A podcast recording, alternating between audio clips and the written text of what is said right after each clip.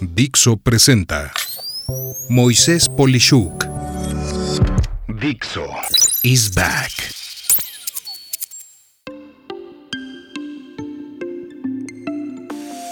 ¿Eres un gasto o eres un ingreso? ¿Cómo saber si tu trabajo peligra?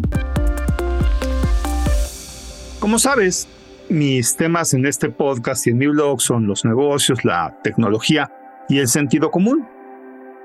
Recientemente estuve pensando en cómo ciertas empresas y puestos de trabajo son afectados por el efecto que producen en el desempeño de las personas o de las empresas que los contratan. Y sabes, me dio mucho coraje tener tanto tiempo trabajando y no haber visto algo tan obvio como lo que te voy a platicar.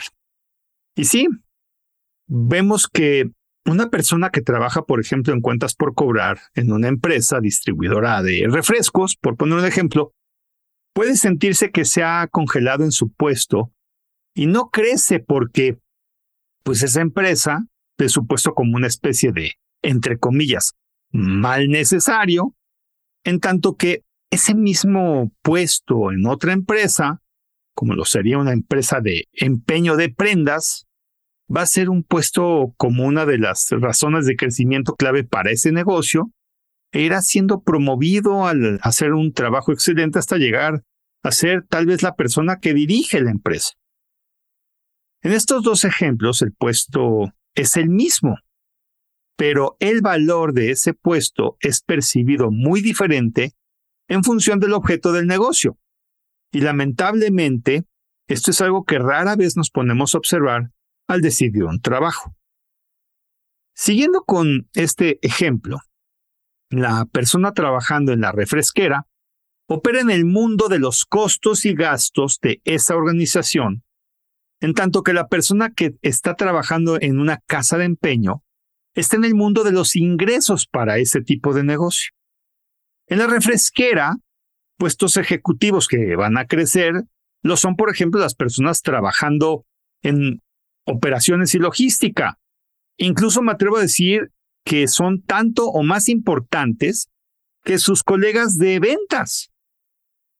Tú te preguntarás el por qué y la respuesta es que el mercado de los refrescos tiene una competencia brutal y lo más importante de ese negocio es tener la bebida en el momento que se desee en el sitio en donde el cliente la pueda encontrar.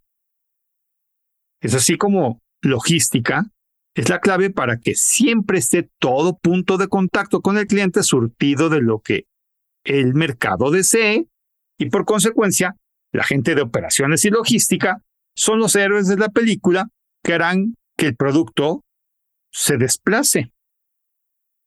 Lo peor es que pues nadie nunca nos indica que un mismo puesto puede tener crecimientos increíblemente diferentes dependiendo del giro de la empresa que los contrata, que aunque en ambos casos son necesarios, uno es un tema de control y el otro es un tema de ingresos, y las empresas y personas están enamoradas de los ingresos.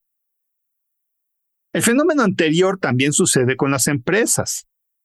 Mientras más relevante está el producto o servicio que se ofrece al mundo de los ingresos de quien lo compra, ganará más relevancia que el estar en el mundo de los costos e ingresos de esas empresas.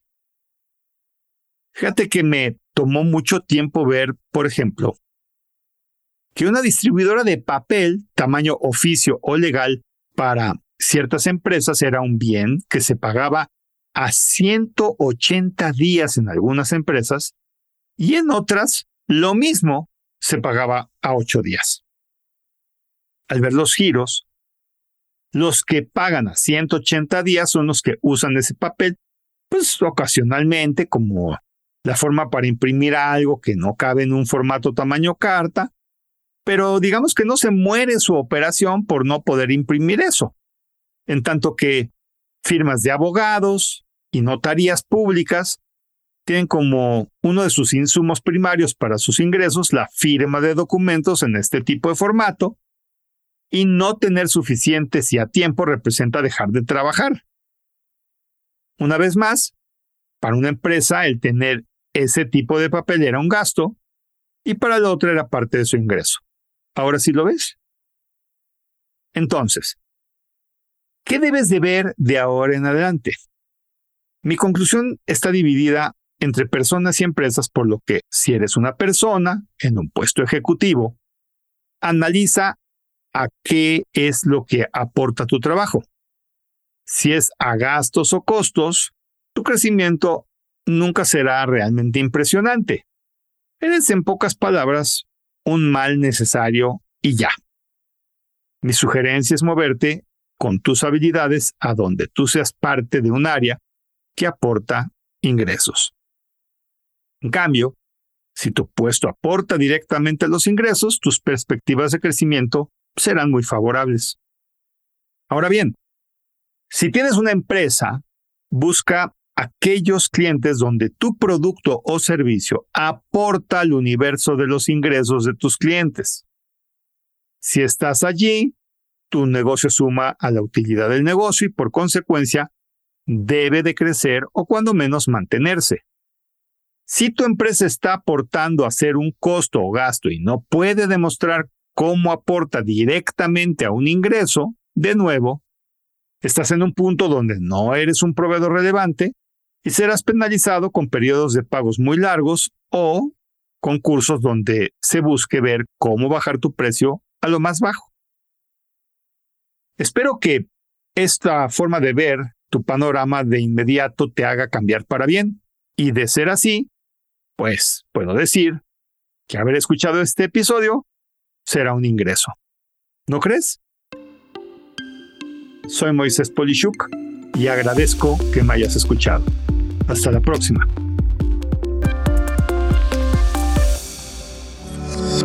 Dixo is back.